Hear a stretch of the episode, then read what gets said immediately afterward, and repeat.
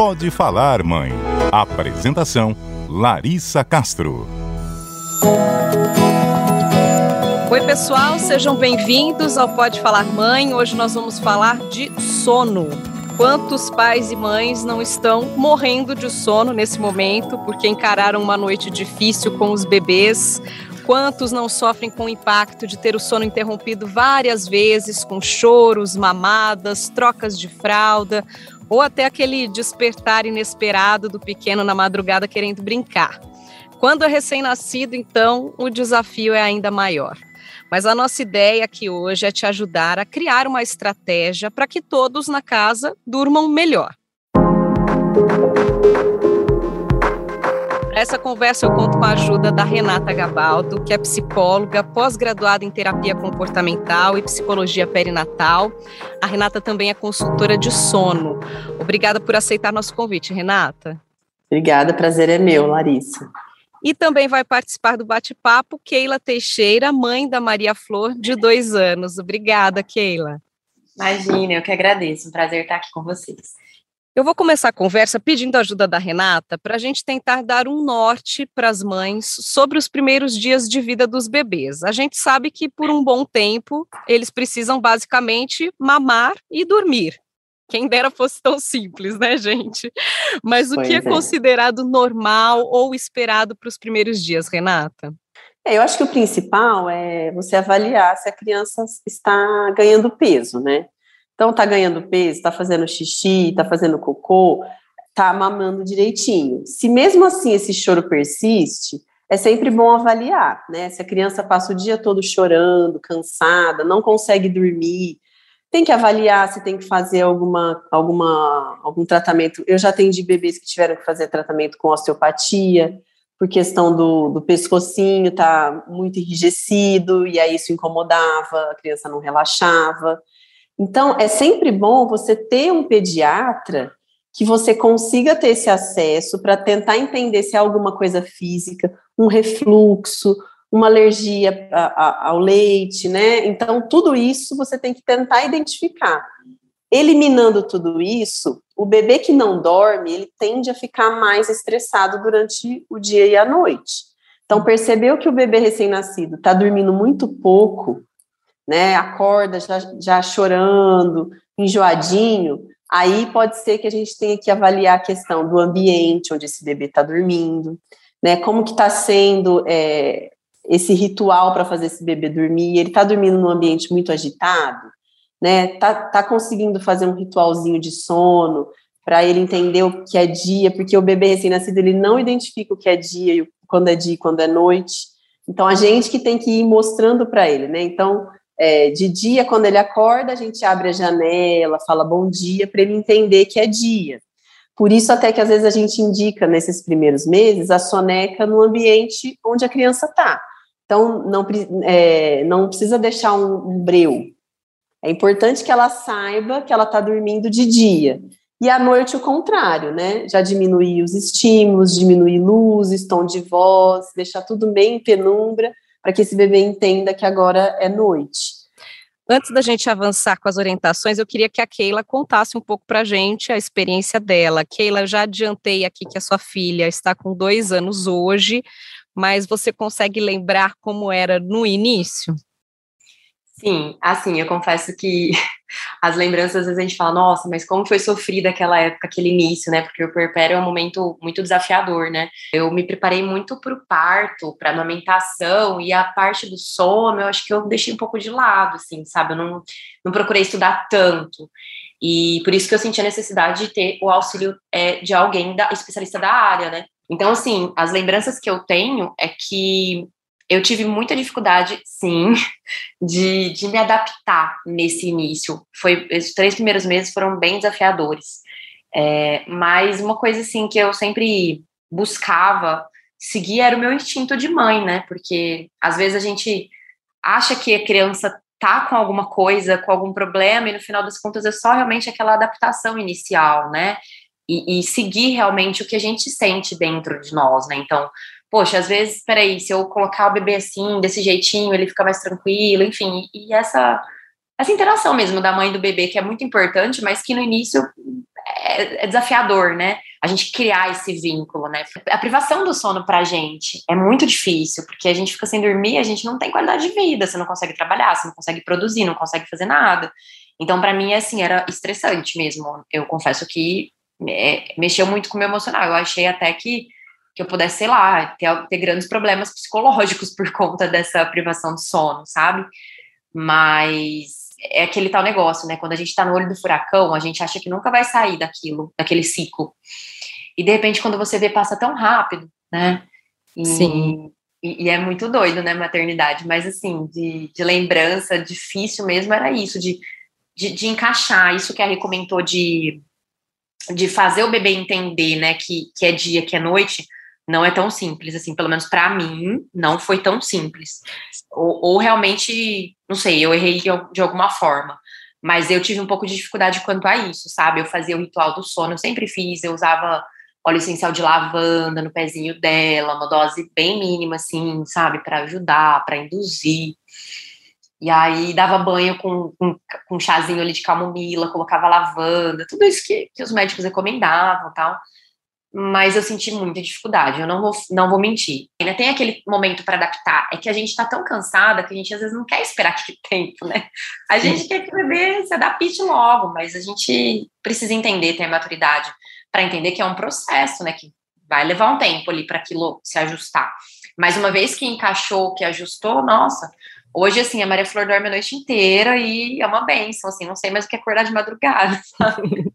o Renata, e a, a Keila falou aí da privação do sono, acho que esse é o principal desafio, né, de todo pai e mãe, é lidar com um momento tão delicado, com tantas preocupações e sem, com o emocional muito abalado, físico muito cansado, né? Porque a gente fala da preocupação com o sono do bebê, mas acho que é importante a gente trazer algumas orientações também para que os pais consigam descansar também, né? Eu lembro que eu, na minha experiência, eu escutava muito: olha, a hora que o bebê dormir, você tem que dormir também mas eu pensava, poxa, gente, mas eu preciso comer, eu preciso tomar banho, eu preciso ter vida, eu preciso, preciso fazer viver. outras coisas, né, que não era o dormir o que, que a gente pode trazer de orientação para os pais para esses primeiros dias, para que eles consigam se adaptar de uma maneira melhor com essa questão do próprio descanso? É, na verdade, essa questão do dormir a hora que o bebê dorme é, é, meio fantasioso, assim, né, na rotina. Até porque essa mãe, muitas vezes, ela tem toda uma casa para arrumar, né, a roupinha da criança para lavar, então é complicado, assim, né. O que eu costumo, é, e assim, até fazendo uma observação, eu lembro que uma dificuldade da Keila sempre foi de colocar a Maria Flor para dormir cedo. Ela fazia todo o ritual, fazia Exato. tudo que a gente combinava, mas ela era uma, um bebê que gostava de dormir tarde. E eu lembro que teve uma vez que eu falei para ela, falei, olha, relaxa, né?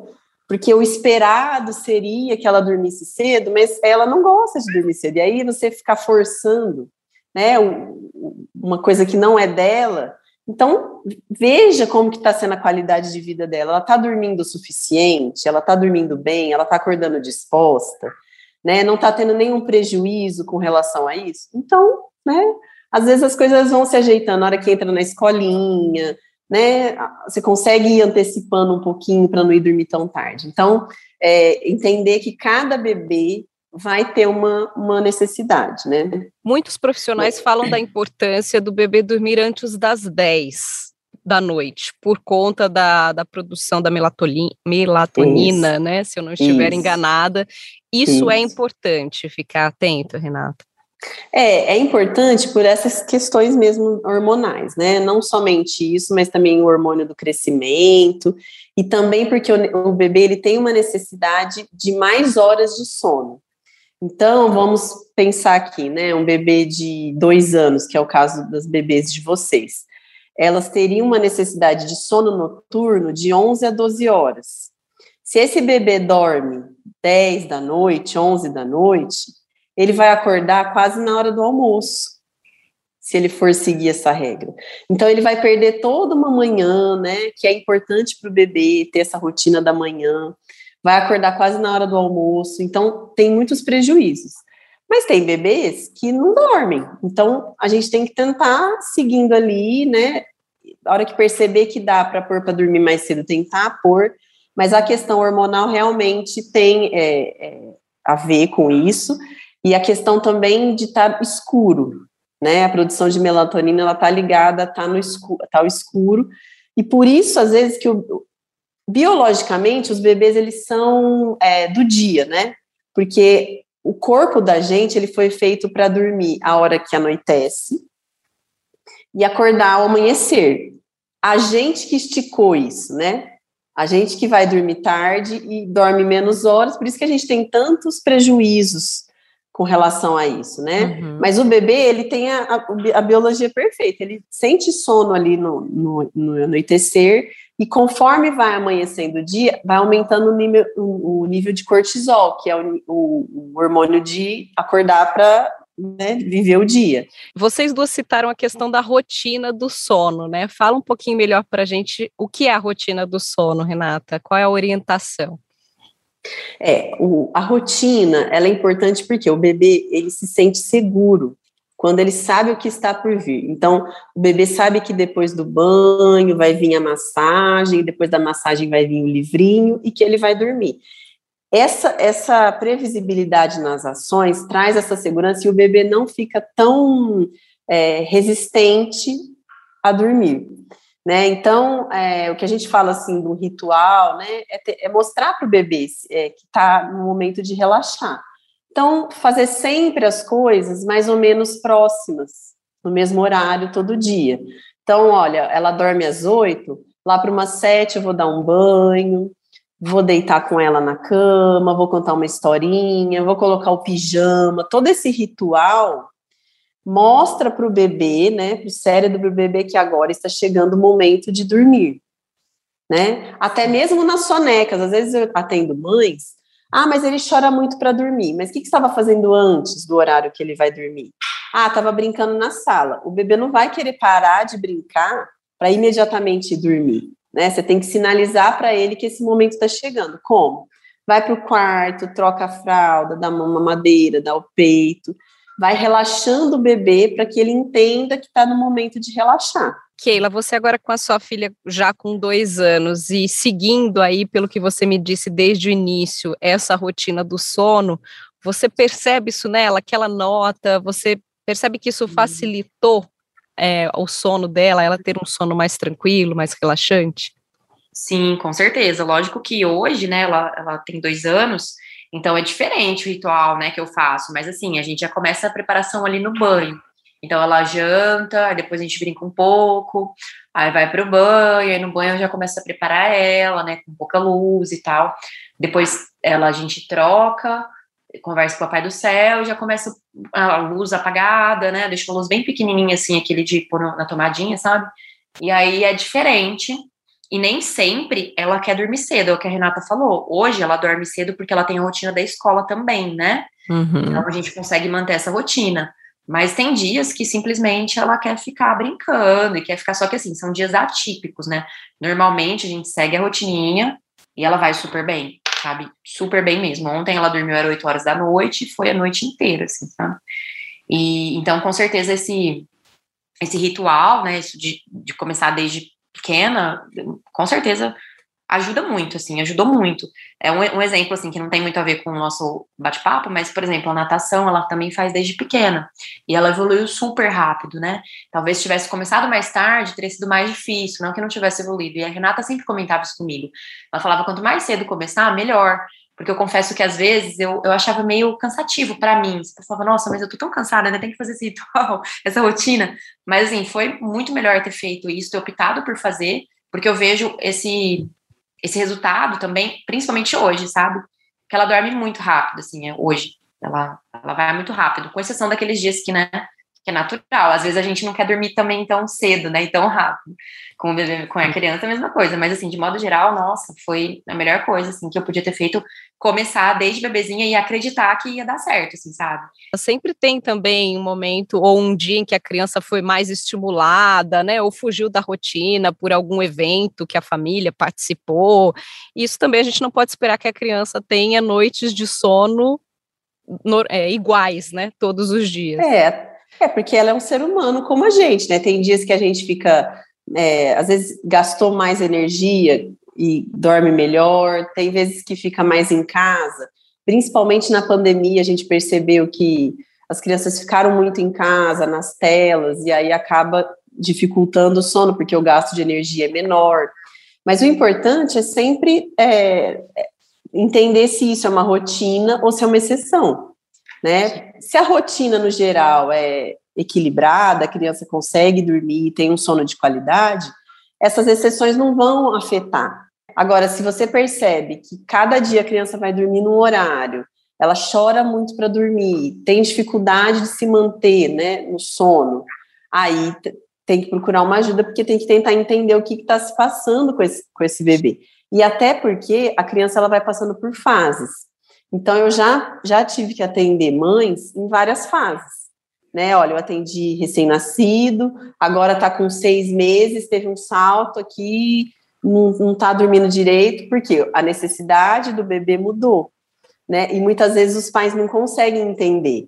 Eu falo muitas vezes para os pais a questão da, do estímulo né? Porque o bebê precisa ser estimulado, ele precisa sair para explorar, ir num parque, brincar, para ter esse gasto de energia, porque muitas vezes o bebê não dorme por tédio mesmo, né? De ficar ali sempre no mesmo ambiente. Então, olha, dá uma volta, vai passear, dá uma volta de carrinho, dá uma volta na pracinha, para tentar fazer com que o bebê, vamos dizer assim, distraia, Uhum. Agora, o que você estava falando anteriormente de ajudar os pais a dormir melhor, eu acho que é muito importante, desde o início, Larissa, a gente incluir o pai nos cuidados. Porque muitas vezes a grande dificuldade dos pais é que o bebê não aceita o pai, não aceita outra pessoa que não seja a mãe. E por que isso acontece? Porque muitas vezes a mãe, os pais, né, eles entraram numa rotina de só a mãe atender o bebê na madrugada. Uhum. Muitas vezes porque a mãe amamenta, mas assim, a gente pode incluir o pai para rotar, para trocar a fralda, né? Por quê? Porque isso vai estabelecer uma conexão entre o bebê e o pai que quando for mais velho e precisar intervir ali de madrugada, ele não vai estranhar. E as sonecas são fundamentais, né, até uma certa idade, né, Renato? Como que a gente pode orientar os pais com relação às sonecas? Porque tem um período aí que são duas no dia, depois passa a ter uma só, é, mas é importante que o bebê durma durante o dia também, até qual idade? É, o que a gente costuma dizer é que o bebê ele pode fazer soneca, bebê não, né, a criança. A criança pode fazer soneca até cinco anos mas vai depender da necessidade de cada criança. O meu filho, ele tem quatro anos e ele já não faz mais soneca de dia. Mas tem criança que precisa ali dar uma dormidinha no meio do dia. Tem crianças que com três anos já eliminam essa soneca do dia.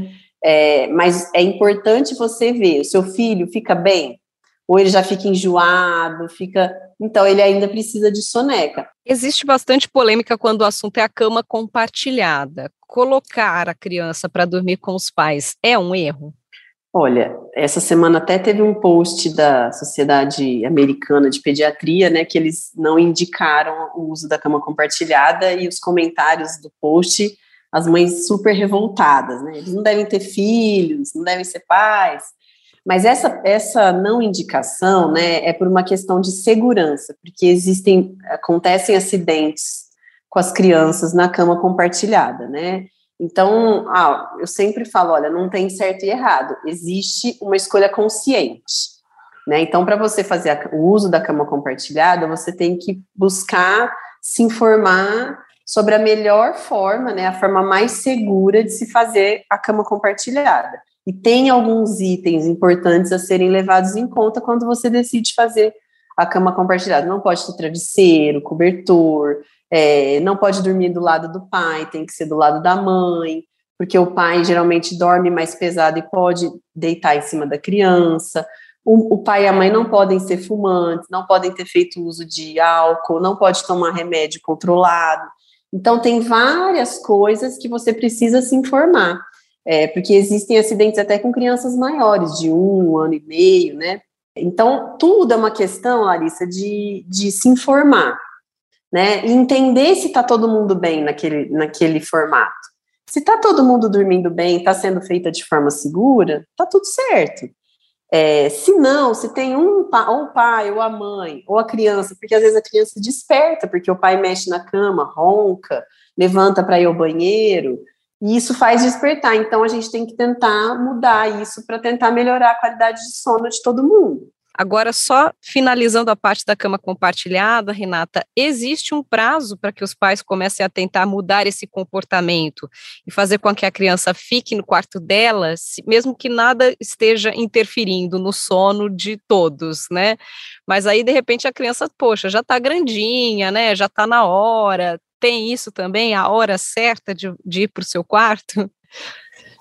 É, a hora certa é quando os pais acham que é a hora certa, mas muitas vezes, Larissa, o que a gente vê é mais uma dependência dos pais do que da própria criança.